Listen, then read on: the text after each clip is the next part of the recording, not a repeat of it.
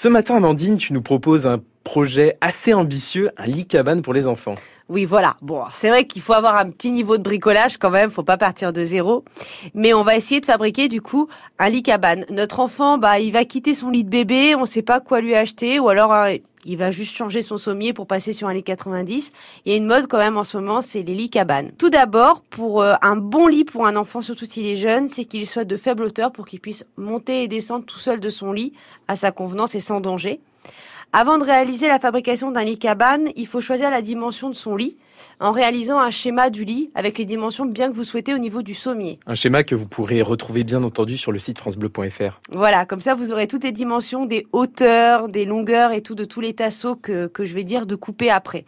Donc en fait là on va partir sur un lit de taille basique, un 90-140 comme ça, le sommier, le matelas, c'est des dimensions standards qu'on retrouve dans tout le commerce. Et on ne s'embête pas. Voilà, ça, euh, on va pas fabriquer le sommier, on va l'acheter euh, tout fait. Pour le reste du matériel, on en aura pour un coût de moins de 100 euros.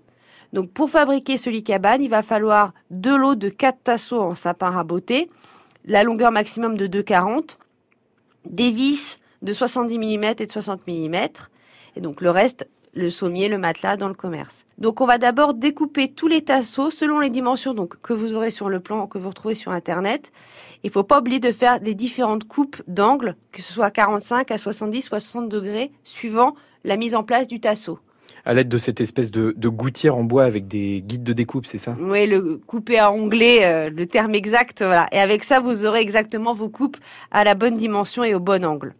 Donc ensuite, quand vos tasseaux sont prêts, vous les vissez entre eux. On peut réaliser une peinture hein, quand même, c'est un peu plus sympa euh, pour le lit de son enfant avec la couleur qu'il a choisie euh, lui aussi. Et puis ensuite, eh ben, on intègre le sommier au centre, il ne bougera pas dans son cadre, et ensuite le matelas et le tour est joué.